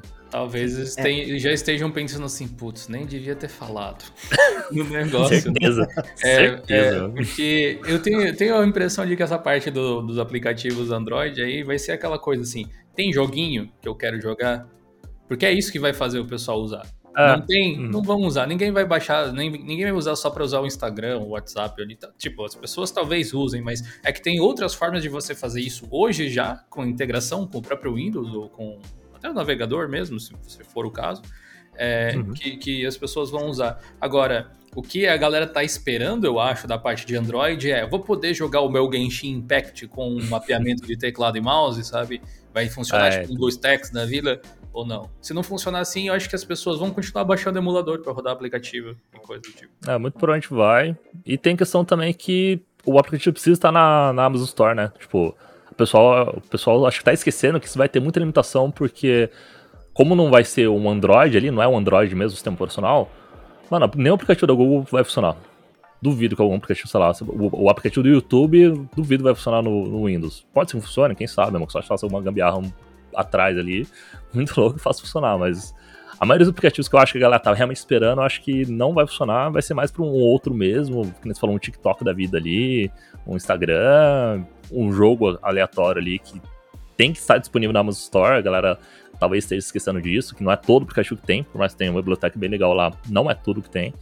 Sei lá, Pokémon, Pokémon Unite, por exemplo, não tá lá. E não vai chegar tão cedo. Então a galera não vai conseguir jogar Pokémon no computador, a não ser que baixe o emulador mesmo. Então... Pokémon Unite tá me fazendo jogar boba, quem diria. Nossa, também, cara. Eu também. Vamos fazer uma comp aí, Rafa, então. Bora, bora, a gente faz um, um x algum dia na Twitch lá, sei lá. Boa. Enquanto a gente tava falando da loja, eu fui dar uma pesquisada aqui só por desencargo de consciência. Tem oito GIMPs né, o editor de imagem. Nenhum é o original. Store, Pesquisa é OBS aí pra você ver. É, o OBS tem esse três que, aqui é. de 3 e 36 reais. Eu acho que esse vai ser o próximo problema da, da Microsoft Store, né? Que é a questão da curadoria. Porque você pode ter todos os softwares lá, mas se a pessoa, ah, eu quero OBS, digita OBS, e tem 15 OBS, ela vai, tipo, eu vou no site, no site só tem um. É, ah. Esse é o problema que ela vai ter que barrar também pra, até pra, tipo, evitar, sei lá, algum malware, alguma coisa assim, algum um pega-trouxa lá, alguma coisa assim. É, malware, malware na loja não tem, mas pega-trouxa tem um monte que nem, que nem a gente citou aqui. Mas questão, acho que é mais questão de criar volume pra loja também, sabe? Porque, bem ou mal, quando você vai vender uma loja, você fala, minha loja tem 20 milhões de aplicativos. É um negócio só pra encher a boca mesmo, pra Sim. falar, ah, essa loja tem 20 milhões, então deixa eu ir junto que deve ter uma galera aí. Mas Sim. eu acho, que, eu acho que eles vão cuidar disso, mas vai demorar um pouquinho ainda pra eles prestar atenção Sim. nisso. Só quando tiver muito aplicativo bom mesmo, a Microsoft vai falar, ah, não, beleza, a loja tá bom, então deixa eu tirar essas porcaria aqui, não preciso mais dela pra criar volume. Acho que vai ser uma coisa do tipo. Uma da, das novidades, entre muitas aspas, também, né, do Windows 11 é o, o foco né, deles no, nos widgets tem muitas aspas, né? Porque assim, o widget sempre existiu né, no, no, Windows. Eu não lembro qual foi a primeira versão, mas eu sei que tipo, foi o Vista, o Vista. Vista no, é, no Vista, o Vista era, era muito comum, sabe? Assim como o Android tinha por muito tempo ficou rejeitado. Mas, né, como algumas outras coisas, a Apple veio e, e voltou, né, com a questão do, do widget, né, que ela finalmente trouxe. Aí meio que todos os sistemas lembraram, né, que o widget existe e estão trazendo de volta. Eu acho que o, né, um... o Vista que trouxe aí, que a gente falou, ele copiou do macOS Lion, né? Se eu não me engano. Alguma coisa assim, porque eu lembro da apresentação da Apple que eles tiraram um tempo só para tirar sarro do Windows Vista. Eu lembro de usar no Windows 7, eu acho que era o widgetzinho do relógio e um. Tinha tipo um joguinho também, assim, mas era na época que eu dava aula de informática pra galera e o pessoal adorava essas coisinhas.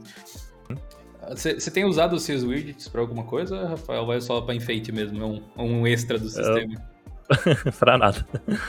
tenho usado pra nada, mano. Não tenho que, ó, eu tenho eles fixados aqui. O que eu acho mais útil aqui, para mim, é o de tarefas pendentes, que é, pra, que é o to-do lá. Mas isso quando eu acabo utilizando, normalmente eu, eu acabo precisando mais no celular, então no celular ele já tem um widget no celular mesmo que eu uso ele.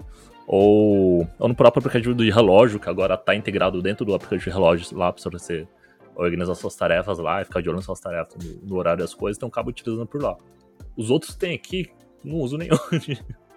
E tem a opção de você adicionar mais? Eles têm, tipo, uma lojinha de widgets ou alguma coisa assim? Não, por enquanto tá só os da Microsoft mesmo, só os que vem com Windows. Ela falou que ela vai abrir isso aí pra desenvolvedores terceiros futuramente, aí... Mas por hora só, só os que vêm com Windows mesmo. A gente precisa elogiar, na verdade, para não esquecer, que a galera do open source talvez venha cobrar depois, o KDE Plasma. Eles têm um. A interface toda é baseada no conceito de widgets. A própria barra de tarefas é um widget, tecnicamente falando, né? Então, ali você tem uma extensão bem versátil de tudo que um sistema pode ser. E como cada elemento é algo destacável, você pode montar a interface do jeito que você quiser. Uma coisa em cada um dos cantos da tela, se for uh, o seu desejo, sabe? Mais versátil nesse sentido. E você tem uma lojinha de widgets dentro do Plasma que você pode baixar coisas que a comunidade desenvolve dentro do repositório centralizado. Um dos problemas, assim, que, que gerou bastante polêmica é o lance do, do Edge ser o padrão. Não pelo Edge ser ruim nem nada, mas por ser mais difícil trocar o navegador padrão, né? O que, que você achou dessa uhum. mudança aí? É outra alteração que não faz sentido nenhum. Algumas coisas, assim, que é algumas decisões que a sorte coloca. Tipo, Beleza, ter como navegador padrão, até o que eu, eu até entendi isso autorizasse por um Windows 11 e ele via, voltasse, sei lá, o navegador padrão, porque bem mal é um produto da Microsoft. Tô usando o sistema da Microsoft, ela quer que eu use o produto dela. Agora, essa dificuldade gigantesca para você alternar de volta pro navegador que você quer utilizar, cara, não. É um negócio que eu falei, cara, você tem que dar opção pro usuário, você não pode forçar querer colocar goela abaixo uma coisa que o usuário não vai querer usar. O Edge é bom, ele melhorou bastante, ele não é completamente diferente do que era o Internet Explorer, já é um navegador usável hoje em dia. Não é o que eu uso, por mais que eu use muita coisa da Microsoft, gosto muito do serviço deles, eu não consigo utilizar ele, eu uso outros. Mas, cara, para você ter que mudar cada formato, tem que mudar o HTML, aí tem que mudar o HTML, aí tem que mudar outra extensão qualquer de página de internet, aquelas 20, 30 que existem, que eu nem sei quais são, uma por uma para um navegador padrão, cara, é, é, surreal, é completamente desnecessário isso. Eu até entendo eles darem a, a, a, possibilidade, né, de você mudar um formato só, sei lá, quero que PDF especificamente abra no Firefox, por exemplo. Mas assim, dê a possibilidade também de eu falar, tipo, não, quero que o navegador seja esse, sabe? O ah, usuário padrão que vai só acessar o Facebook, ele não quer saber se o, se o ponto .php vai abrir no, no Chrome, não. Ele quer que o navegador dele seja o Chrome. Ponto, ah, sabe? Ou o Windows 10. No Windows 10 assim, você tinha lá a opção, ó, navegador padrão, Sim. aí você escolhia. Mas caso alguma, um arquivo específico você queira abrir com outro, você tinha lá opções de Sim. formato. Sei lá, no submenu, e é um menu bem escondido mesmo, mas quem tá interessado em fazer um formato só, não vai se importar em abrir um menu a mais para isso. Agora, Sim. o usuário normal não quer se abrir esse um menu a mais, sabe? Sim. É. O que provavelmente vai acontecer é que alguém vai desenvolver aí um programinha que vai editar direto no registro já as, todas as chaves necessárias e vai dar dois os cliques próprios, e já mudou de navegador. Talvez os próprios browsers comecem a fazer algum tipo de implementação que... É, o, o Firefox Firefox, eu não, não instalei Firefox aqui, mas eu vi uma notícia que eles já criaram uma forma lá de, num clique mesmo, você fazer isso lá nas configurações Sim. dele. Na verdade, qualquer navegador que você instalar hoje, no Windows 11, você vai abrir, quando você abrir com qualquer página de internet, seja com o navegador que você instalou ou não, o Windows ainda vai mostrar aquele pop-upzinho, ó, você tem novos aplicativos para abrir esse tipo de formato. Você quer definir algum padrão? Ali é o único momento que você define facilmente um novo navegador padrão. Se você der um cancelar ali, cara, vai ter que desinstalar e instalar um outro navegador qualquer só para aquele pop-up aparecer de novo, e que já é um trabalho completamente desnecessário. Mas Sim. depois eles vão dar um jeito nisso, os desenvolvedores terceiros, até a Microsoft ir lá e falar, não, beleza, a gente errou, vamos voltar aqui. Mas, mas eu acho que aí entra um problema não só da Microsoft, mas de a ponte entre desenvolvedores de software e a comunidade. Tipo, a gente está acostumado a lidar com Linux, a gente sabe que a comunidade e os desenvolvedores de sistemas Linux têm uma proximidade muito maior do que tem é, com, com Apple, com Microsoft. Naturalmente, até pela própria forma com que as coisas são feitas, muitas vezes de forma colaborativa, mas ainda assim, ali existe um gap grande de você uh, tentar cobrir a, a diferença de conhecimento técnico necessário para você dar um feedback sobre alguma coisa, sabe? No caso uhum. do Insider, a pessoa tem que saber o que é, tem que saber entrar, tem que saber onde comentar. Não tem tipo um lugar é. onde você pode escrever, quero isso aqui de volta. Ou eles abrirem uhum. uma enquete que às vezes poderia aparecer num pop-up do sistema, um linkzinho, ó, responda essa enquete rapidamente, sabe? Acho é. que isso Antigamente seria até bem tinha mais, no, mais prático, no 11 eu não sabe? vi em lugar nenhum. Mas no 10 até de vez em quando, na versão Insider, principalmente, às vezes apareciam uns pop-upzinhos assim, sobre. é, como é que eles chamavam? T- Tinha um nome, era. ah, Bug, bug Bash, uma coisa assim que eles chamavam, que era realmente, tipo, surgiu um pop-up ali, ó, tem um novo Bug Bash, assim, aí tinha lá, você clicava e tinha um monte de opiniões que a Microsoft pedia, assim, sobre usuários, sobre várias coisas, pra você testar ali na hora e, e ela coletar informações. No 11 eu não vi isso acontecer. Possivelmente uma das melhores formas de você ter. Tipo, um, um pool anônimo, se possível, que você não precisa enviar dados por questão de privacidade. Apesar de que se você já está usando Windows, já é meio, né? Tipo, mas, né? Você não precisar se cadastrar, por exemplo, colocar o seu e-mail ou alguma coisa assim, já seria um ponto. E pe- perguntas bem objetivas na língua da pessoa, em português, em inglês e tal, seria importante com questões ah, objetivas, em que você vai marcar uma resposta sem dar espaço necessariamente para escrever, ou tendo uma opção lá, tipo, desejo enviar mais algum comentário, um campozinho para você escrever alguma coisa, porque assim você tem feedback de usuários de verdade, sabe? Que o cara do Insider, tipo o Rafa, por exemplo, o Ed, que também, se eu não me engano, faz parte lá do, do negócio dos Insiders, ah, vocês são técnicos o suficiente para não só reconhecer os problemas, mas resolver eles por conta própria às vezes. E o cara que vai sofrer com esses detalhes de não ter uma configuração ou de não ter alguma coisa, ele nem se deu conta do que que tá atrapalhando ele ainda às vezes. E aí Uhum. essa talvez seja uma forma mais simples dessa pessoa interagir e manifestar a opinião dela sobre o produto. Sim, faz bastante sentido. Colher feedback sempre é um- uma das tarefas mais difíceis, né? Num dos episódios anteriores do Geocast, a gente discutiu sobre esse mesmo cenário, só que em relação à atualização de software livre, né? De como que é difícil para os usuários se expressarem nos canais adequados, né? Ao invés de ir lá no Twitter fazer um, um textinho com ou ir no Facebook, postar textão e assim sucessivamente. Ah, no caso da Microsoft, acho que as ferramentas que eles fornecem com o Insider acaba sendo bastante interessante, porque elas são bem fáceis de usar. né? Acho que se fosse mais fácil, se criassem talvez tiers diferentes de Insider, né? um tier mais técnico, onde você vai poder reportar bug fix, essas coisas assim, um tier mais usuário padrão mesmo, onde ele vai simplesmente falar de uma dor que ele tá sentindo. Fala, pô, eu tentei mexer a barra e não mexeu. Tentei colocar um ícone na barra e não coloquei. Talvez isso tornasse essa troca de feedbacks de experiência mais rica e não limitasse tanto, não afunilasse tanto, né, essa, essa troca de experiências entre os usuários, a base de usuários e a empresa que produz o produto. Conforme a quantidade de usuários que você tem, começa a ficar tecnicamente difícil coletar informação.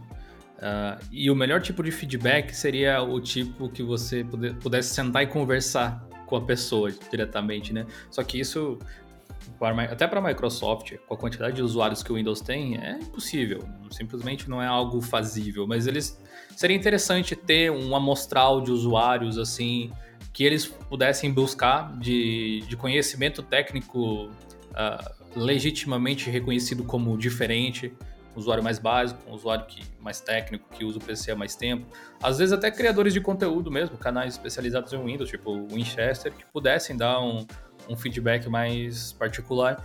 Porque essa é uma das coisas legais que a gente tem dentro da comunidade open source, que é assim, se eu faço um vídeo dizendo, olha, essas coisas aqui não são tão legais assim, tipo fiz com o Manjaro um tempo atrás, o pessoal legenda o vídeo, extrai as informações e manda para os desenvolvedores e eles vão ter, tipo, ah, ok, tem essa, esse ponto de vista, talvez dê para mudar alguma coisa, sabe?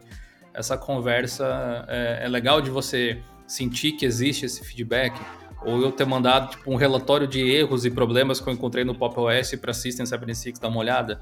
É, então, essa essa, essa comunicação seria interessante de existir, né? Sei que é difícil para uma empresa desse tamanho e a quantidade de usuários que tem, mas poderia ter.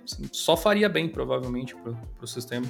É, e pode ser um cenário bem controlado, né? Eu me recordo que quando foi lançar o, o Pop OS 2004, eu participei né, de, um, de uma entrevista com a Maria, né? Que, era um, que é uma das funcionárias da System 76 até hoje. E ela me fez algumas perguntas específicas, assim, da interface. Ah, o que, que você achou disso aqui? Ah, isso aqui. Foram, tipo, 10 perguntas, sei lá, que é, a gente respondeu em, em 15 minutinhos ali, trocando uma ideia por, por vídeo. E, ah, obrigado, era isso que a gente precisava colher de feedback da sua experiência tal, muito obrigado. Depois ela me mandou, eu fiz algumas observações que na época tinha realmente alguns bugs bem chatos com a interface Gnome do, do 2004. E ela depois me mandou, ó, isso aqui foi encaminhado para a equipe de desenvolvimento e no, no 2104 já não vai mais ter, não sei o quê. Foi, eles me deram feedback até acho que quase duas versões depois, assim, por e-mail, das queixas que eu tinha feito naquela, naquela entrevista. Bacana isso.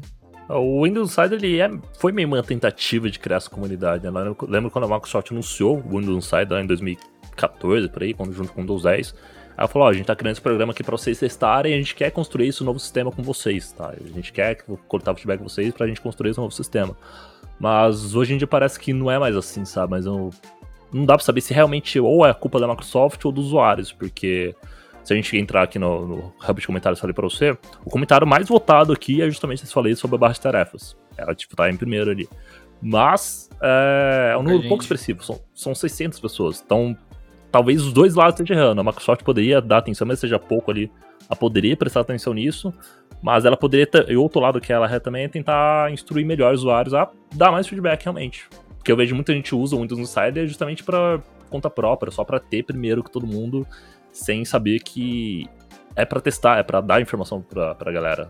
Não é um programa para você ter as coisas antes de todo mundo, é realmente para você ajudar e dar feedback para tentar deixar as coisas melhores. E muita gente não faz isso. É, acho que para a gente chegar na parte final aqui, a gente precisa falar sobre, especialmente sobre a parte de instalação do, do sistema, que gerou muita dúvida, né? Você fez vários conteúdos explicando para a galera sobre o tal TPM e as, os requisitos mínimos para instalar o sistema. Como é que está a situação atual para quem quer experimentar o Windows 11? Cara, não mudou muita coisa. Realmente, quem tem uh, hard compatível pode usar, pode experimentar, usa. E quem não tem, ou espera comprar, poder adquirir, ou realmente ficar sem. não tem muito para onde correr. Existem as formas alternativas. Uh, mandaram para mim um, no aquele Microsoft Docs lá, que é fórum da Microsoft, onde responde dúvida. Um usuário lá perguntou, cara, eu não consigo instalar um Windows 11 no computador, não é compatível e tal. E a própria Microsoft falou, cara, só alterar o registro assim, você pode instalar. Mano, se pode, assim, se a própria Microsoft está falando agora, por que toda essa polêmica antes de não poder? E por que, que não libera tanto, já que é um próprio funcionário da Microsoft? Não sei se é estagiário também, às vezes pode ser um estagiário lá que talvez tenha sido demitido, assim, dois dias depois, você vai saber. Mas estava lá no fórum. Olha o que, que você fez aqui. Não pode, pô. Pô, você tem falando essas coisas aqui, a gente tentando vender o negócio e estragando o nosso plano. Mas a questão, cara, é, é, é chato, assim, eu, eu consigo pensar a questão de usuário que não pode instalar o Windows 11 compatível. Assim, se poder, pode, mas não pode. É, pode, mas não pode, né? Vamos, pode, mas não deve. Então eu consigo pensar neles, mas também eu tento ver um lado de tentar caminhar a tecnologia para o futuro, sabe? Não dá pra você ficar dando suporte para um Pentium 4 a vida toda. Sabe? O celular tá parado no tempo e se, se, você ficar dando suporte a ele, o sistema vai ficar parado no tempo. Então, alguma coisa tem que impor uma limitação algum tempo. E até acho que demorou bastante até pra Microsoft fazer isso. Muitas versões anteriores demoraram, ainda dão suporte a muito hardware antigo. Muitos softwares atuais, o Windows 10 mesmo, ele dá suporte até a quarta geração. A, a partir da quarta geração só Intel, muita gente não sabe disso. E muita gente usa processador de primeira, segunda, até Core squads mais antigos e tá de boa até hoje. A questão de suporte mesmo tá um pouco complicada, a Microsoft realmente deu uma exigida um pouco além do que de costume. Mas eu acho que é realmente um passo que precisa, vai precisar mesmo para mais à frente dar uma evoluída, conseguir criar novas possibilidades com hardwares melhores. Tipo a mudança que a gente estava falando antes, eu acho que o maior problema ali é que a galera não vê vantagem nenhuma. Tipo, não é que não tenha. Tipo, você usar o, o Trust, Trusted Platform Module lá, ah, sim. tem. Uhum. Uhum. Tem um fator, só que não parece ser significativo o suficiente para as pessoas que já estavam usando o Windows 10 e parece simplesmente um incômodo para você é. atualizar para o Windows Eu... 11. Se fosse um pré-requisito que eles pudessem dizer, não, isso aqui vai mudar completamente a segurança do sistema, mas não é bem isso, né? É, eu pensei em uma analogia uns tempo atrás, até falei num vídeo sobre isso, que acho que é uma coisa que faz bastante sentido. O TPM ele é uma camada extra de segurança do computador, certo? É algo que cria uma dá uma dificuldade a mais de barrar alguém invadir o computador e pegar seus dados. Mas não é um negócio que vai impedir. Da mesma forma que, sei lá, um cadeado no portão da sua casa é um negócio que vai dificultar alguém entrar na sua casa, mas não vai impedir. Se a pessoa quiser realmente entrar na sua casa contra a sua vontade, ele, se a pessoa quiser realmente, ele vai dar um jeito, vai pular o muro, vai arrombar aquele cadeado. O TPM é basicamente um cadeado do Windows, um novo cadeado. É, seguindo a analogia, talvez seja o problema que parece que para você usar a casa nova, né, o Windows 11, você precisa uhum. comprar um cadeado muito caro. É. Sabe? É, pra poder, tipo, você só pode morar na casa nova se tiver determinado cadeado. E esse cadeado custa muito caro, mesmo que a atualização para casa nova seja grátis, né? É. Uh, mas, eu tinha ouvido falar é... que se você baixar ISO do sistema, você conseguiria instalar mesmo sem esses, essas coisas de compatibilidade. É, então, Acontece isso mesmo? aí. Isso aí tá um pouco confuso ainda. Eu não, eu confesso que eu não testei exatamente baixar ISO e testar em um computador não compatível. Eu tenho um notebook que não é compatível. Ele tá parado ali, só que ele tem TPM. Então, se tiver essa barreira, não vai dar. A barreira dele é o processador. O que foi informado aqui uh, pela Microsoft pouco antes, mais ou menos um mês atrás. Se você não tiver um hardware compatível, você pode baixar ISO e fazer a instalação pela ISO e não vai te barrar ali. Né? Até faz mais sentido porque se fosse barrar, você não teria nem como usar o computador ali e tal. Mas não, a gente, eu ainda não testei se realmente funciona ou não. Pelo que eu vi um comentário da galera no, nos fóruns aí, não estão funcionando, mas são pessoas aleatórias que eu nem sei se pessoas testaram realmente ou não, ou se já estão indo direto para uma ISO modificada. Então é um negócio que eu preciso testar depois com mais calma, pegar um fim de semana aí. Como o Windows foi lançado antes de ontem, ainda não tive um fim de semana para testar isso aí, parar aqui meu trabalho para testar. Mas o que foi informado é, se você não tem a hardware compatível, baixa a ISO, instala pela ISO, se ele for deixar realmente. Só que se você não vai ter suporte também. E essa questão do suporte foi um negócio que ficou muito confuso também, porque a gente não sabe o que, que a Microsoft quis dizer em não ter suporte na Microsoft quando você instalar. Sobre a instalação da ISO, eu fiz um teste aqui inicialmente, para até para a gente poder conversar aqui com, com, comigo mexendo no Windows 11 propriamente dito, né? Eu tenho o build, tinha o build do Insider instalado na minha máquina de produção e fazia um tempo que eu não entrava nele para atualizar.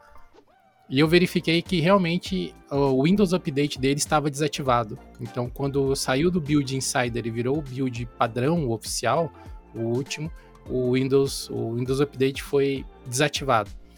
Só que eu estou usando uma plataforma Ryzen que tem o suporte àquele TPM via firmware, não o via módulo, né? Então eu achei na internet aqui um, um vídeo que explicava como fazer essa atualização, essa ativação do TPM via, do TPM via firmware e o consegui. FTPM, né? E aí eu liguei, botei a máquina e voltou. O Windows Update voltou a funcionar normal. Aquela mensagem de erro que mostra lá dizendo que o computador não é compatível também sumiu. E eu baixei a ISO e gerei um pendrive zeradinho com a última build disponível lá no site da Microsoft. E antes de fazer esse procedimento, ele não deixava eu instalar. Ele dava lá, o seu computador não é compatível, por favor consulte. Ele dá um link lá do EULA, confira aqui e tal, e a instalação não seguia. Mas pelo menos eles pararam antes de eu sequer fazer qualquer mudança no meu computador. Então, se eu tivesse. apagar os arquivos todos. É, eles não. Igual tinha, acho que foi no Windows XP, que tinha alguma coisa assim. Você ia lá, formatava a máquina, depois ele, ah, não posso instalar, porque qualquer coisa assim, seu processador não é compatível. Porque no Windows XP tinha, né, umas paradas, uns bugs assim. Então, de certa forma, eles estão fazendo de uma forma que o usuário, pelo menos, não fica vendido, né? Eles te avisam em tempo de você se poupar de um prejuízo maior.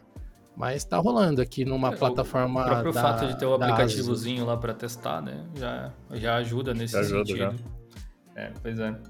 Eu, eu, acho que tem. Eu concordo com o Rafael quando diz assim: era preciso dar um passo para a questão de né, suportar coisas mais recentes e tal. O Windows sofre com isso há décadas já de suportar não só tecnologia é, em termos de software, mas de hardware legado também, de tudo que é tipo, desde impressora, mouse, tudo. E, e é difícil tecnicamente fazer o negócio assim funcionar É, e aí limpar um pouco disso acaba trazendo um pouco mais de excelência para onde funciona, ainda que alguns aí alguns acabem ficando de fora. Sim. Eu só não sei se precisava ser o TPM ali um dos divisores de água, né? Talvez pudesse ter usado algum outro argumento, alguma outra coisa que deixasse mais clara a vantagem que ia dar para o usuário, sabe? Talvez até a partir do marketing tenha falhado nesse sentido. Porque quando, quando você anuncia algo assim, se as pessoas estão revoltadas e não estão entendendo o porquê da decisão, que só parece arbitrário e dificultando a sua vida, porque provavelmente você não fez do melhor jeito possível, né? Ela limitou também processadores e tal, mas em memória RAM também, eu vejo uma galera que acabou reclamando de ser 4 GB de RAM o mínimo, em vez de ser 1. Mas a gente vai ver, dificilmente alguém vai ter menos de 4 GB de RAM hoje em dia. Tem pessoas que têm, obviamente, né? Ainda mais Brasil que tá tudo caro, mas. É questão mano, tem que pôr, tem que limitar um momento para evoluir as coisas. Não, não tem jeito. Uma hora isso ia acontecer, chegou a hora. Como é que tá a questão de performance que vocês têm sentido aí? Tipo, eu ainda quero fazer benchmarks aqui, comparando com o Windows 10, comparando com, com alguma distro Linux, talvez também, uh, na mesma máquina. Mas como é que tá o consumo de RAM, de CPU, ou, ou, a sensação de fluidez em geral do sistema? Tem alguma diferença? Ou quem já tinha tipo um PC bom com Windows 10 né? Cara, desempenho para mim é um pouco difícil eu fazer um cálculo de desempenho porque eu montei um computadorzinho bem parrudo que roda tudo, então fica, qualquer coisa roda bem aqui. Eu não tenho um, um computador um pouco mais capenga aqui para fazer um teste, assim, e sentir realmente se tem um impacto ou não. Uh, questão de fluidez, eu acho que tá mais fluido sim, mas muito mais por conta das animações da interface tá mais leves e mais uh, bonita, assim, que isso dá uma sensação de fluidez que realmente estar mais, mais rápido, mais leve, sabe? Acho que questão é mais psicológica por causa da animação mesmo do que o desempenho. Então, eu não fiz benchmarks propriamente dito, mas eu repliquei o meu fluxo de trabalho do Linux no Windows, né? Quando saiu a versão Insider já. Instalei o GIMP, instalei o Inkscape, os programas que normalmente usa para trabalhar, Fonte Base e por aí vai. E assim, eu senti ele mais responsivo do que o Windows 10 em muitas coisas, mas pode ser um efeito placebo por conta da atualização incremental que a própria tecnologia implica. Né? Não pode necessariamente ser um ganho de performance do Windows. Para encerrar o assunto, acho que eu queria fazer uma, uma pergunta para vocês. Se vocês acham que o Windows 11 vai de fato quebrar essa, esse ciclo do Windows bom, Windows ruim, ou se vocês acham que ele vai cair ali no, no limbo do Windows ruim. Tá, eu acho que vamos deixar o Rafael falar por último para encerrar, mas eu acho uh, que nenhum e nem outro, sinceramente. Eu acho que o Windows 11 não, já não é tão ruim quanto foi a transição de 7 para 8 ou de, de XP para Vista, por exemplo. Sabe? Não é, é uma incrementa, um, um upgrade bem menos, uh, menos assim drástico do que parece. É mais é porque o visual causa um impacto, mas uh, vamos, vamos dizer assim, pega a interface do Windows 10 e, e joga em cima do Windows 11, você tem meio que o mesmo sistema, basicamente, com alguns detalhes visuais diferentes. É, e eu acho que isso já faz com que ele seja menos hateado, se é que vai ser hateado. Porém, por conta das limitações de hardware e ter tipo essa, essa questão ali de atualização, de segurança e tal, e, e também parecer um pouco incerto por enquanto, acho que a adoção dele vai demorar um pouquinho também. Então, acho que o, o, Windows, ainda mais o pessoal sabendo que o Windows 10 tem essa sobrevida de vários anos ainda, o pessoal vai, vai atualizar sem pressa, sabe? Né? Vai atualizar sem pressa. Talvez vai esperar um momento que o Windows 11. Ponto, alguma coisa, o Windows 12 vai saber, é, vai chegar com alguma novidade que as pessoas fiquem tipo, batendo na mesa. Caraca, eu preciso disso, porque o Windows 11 não parece ser isso no momento. Sim. É, eu acredito que ele. Tipo, eu acho que ele vai continuar esse ciclo, mas assim. Não igual a gente fazia, né? Igual do, do XP pro, pro Vista, né? Eu acho que ele vai ser o Windows ruim, assim como o Windows 8 foi o Windows ruim, sabe? Eu gosto do Windows 8, eu, eu gostei muito. Acho que tá aqui menos, viu? Porque não tem essa quebra de interface Sim. que teve, Sim. sabe? Sim, então, mas, mas ainda assim eu acho que eu, eu, vejo as pessoas falando mal, mas não é necessariamente porque o sistema é ruim. É porque, tipo, no caso do 8, foi ali, tipo, menu iniciar que tirou, as pessoas não gostaram, mas nesse as pessoas estão reclamando muito do, dessa questão do TPM, de, de requisitos. alguns detalhezinhos simples ali de interface as pessoas estão reclamando. Eu acho que ele vai ser considerado Windows ruim por causa desses pontos, mas não é necessariamente que ele é um Windows ruim, sabe? Já o Windows 10 as pessoas amaram, falaram, nossa, muito melhor que o 8, não sei o que, sabe? Teve, teve essa diferença. Mas não que ele necessariamente seja ruim de fato, sabe? É, eu acho que, tipo, se fosse para ficar mais claro o que eu quis dizer, é mais ou menos assim. Vamos dizer que, sei lá, o XP era nota 10. Aí o Vista é nota 4 pra galera. Aí Sim. o 7 é 9. Aí o 8 é tipo 6. Aí o 10 virou 9 de novo. O 11 eu acho que é tipo, sei lá, 7.8, 8.2, sabe? Ficou ali assim e com a possibilidade de, de ficar melhor com o tempo, né? Porque essa coisa de, de ir recebendo atualizações meio rolling release é bem interessante para as pessoas. A primeira impressão ficou meio ruim, sabe, por conta dessa questão do TPM, mas acho que é questão de tempo também de próximas atualizações eles darem uma, uma levantada nessa impressão e pode ser que mude, né? Assim, eu acompanhando o feedback do pessoal nas redes sociais e lá no fórum do Linux, né, sobre o Windows, cara, eu acho que a gente não. Esse ciclo do Windows ruim, Windows bom foi quebrado já faz algum tempo, assim, porque do 7 para frente, eu não acredito que a gente teve um Windows ruim, efetivamente, como foi o Vista, por exemplo. Ou como foi o Millennium. Ninguém fala do Millennium mais hoje em dia, mas de longe o pior Windows que já existiu, né? Então, assim, tirando essas grandes que foram quebras, né, essas mudanças, o Windows 7 muita gente reclamou só porque era diferente. Não era necessariamente ruim. Né, do, do XP, que era o paradigma que estava todo mundo acostumado, para o 7, mudou um monte, assim. Aí todo mundo já, ah, meu Deus. E, e foi bom, porque apesar das mudanças, ele trazia muitas inovações tecnológicas e ganho de performance, então meio que o pessoal uhum. aceitou o trade-off, né? Falar, beleza, vai, tô apanhando aqui para aprender a usar, mas tá funcionando melhor do que estava antes, estou podendo utilizar melhor os recursos da máquina, então beleza, vou aceitar do jeito que tá. No 8 teve a quebra de design, diversas coisas que as pessoas também tiveram dificuldade em aceitar, mas não foi um Windows tecnicamente ruim. Né? Foi sim, novamente sim. a Microsoft testando coisas. E com o 10 eu acho que foi onde eles acertaram a mão, assim, eles falaram, ok, agora a gente já brincou, já mexeu todas as peças do Lego para os lados que a gente queria. Temos aqui um. Ó, é assim que a gente queria que ficasse. E aí caiu 10. E o 11, cara, eu ainda tô esperando para ver alguém instalar um tema de Windows 10 no Windows 11, botar na frente de alguém e falar que Windows você acha que você tá usando? Ninguém vai reparar. É, eu ia dizer que eu ia dizer isso, cara, é que a questão é que o Windows 11 parece um upgrade natural do Windows 10, enquanto o 8 não parecia um upgrade natural do 7, sabe? Foi uma mudança bem mais drástica nesse sentido. Acho que é isso que apazigua os nervos da galera um pouco, sabe? O que, que você acha, Rafa? Vindo bem por esse que você falou mesmo, realmente, o Windows 11 ele é, muita gente fala, ah, o Windows 10 com uma maquiagem assim, assim. E, e, é isso, do mesmo jeito que o Windows 10 é o Windows 8 com o menu inicial.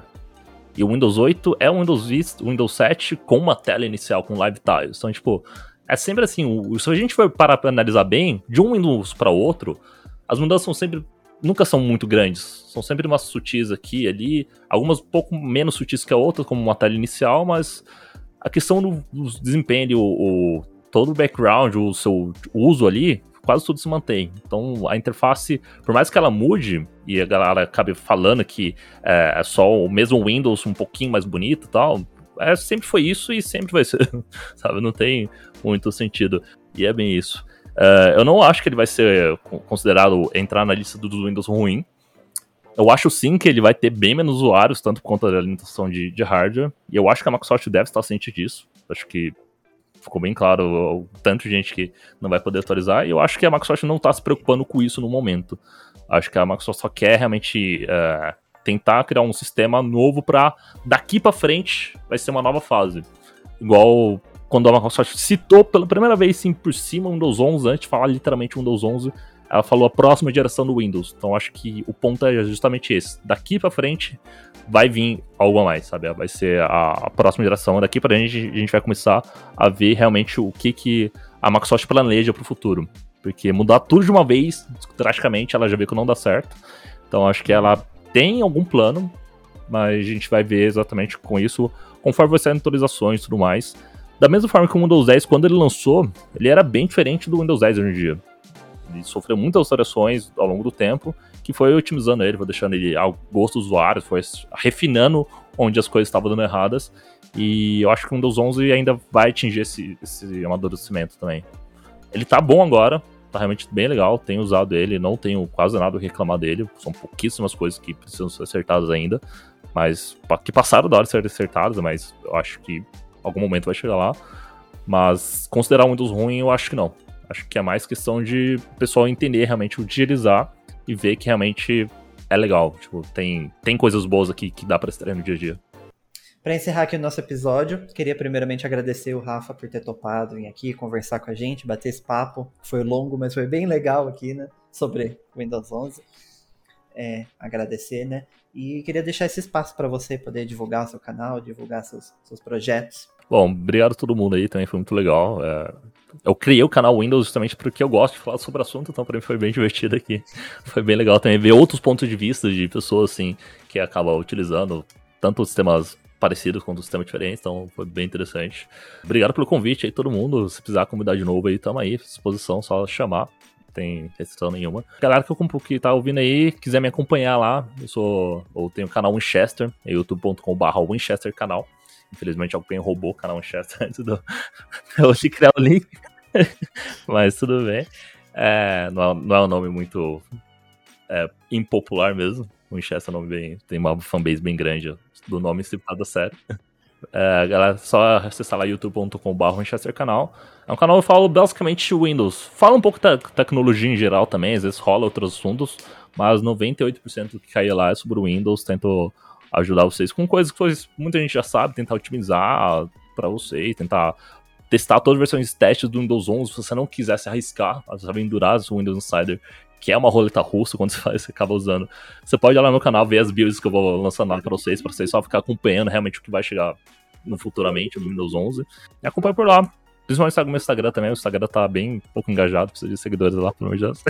Arroba o Winchester canal. É, tudo o Winchester canal. Só a Twitch que é canal Winchester, porque também roubaram. a, gente, a gente deixa na descrição aí os links pra galera é, poder acompanhar. Tava sendo ajudado. Mas sabe seguir lá e qualquer coisa precisar sobre o Windows, eu tô sempre lá respondendo o máximo possível. Conforme vai crescendo, vai ficando cada vez mais impossível, mas eu faço o possível para responder todo mundo por lá e ajudar da forma que puder. O nosso episódio vai ficando por aqui. Se você curtiu, não se esquece de se inscrever na plataforma onde você estiver ouvindo esse episódio, assim você não perde nenhum dos nossos novos episódios. Também não se esquece de acessar o Sanebox e aproveitar os 25 dólares de crédito. É só você acessar sanebox.com/diolinux. A gente se vê na semana que vem. Até mais.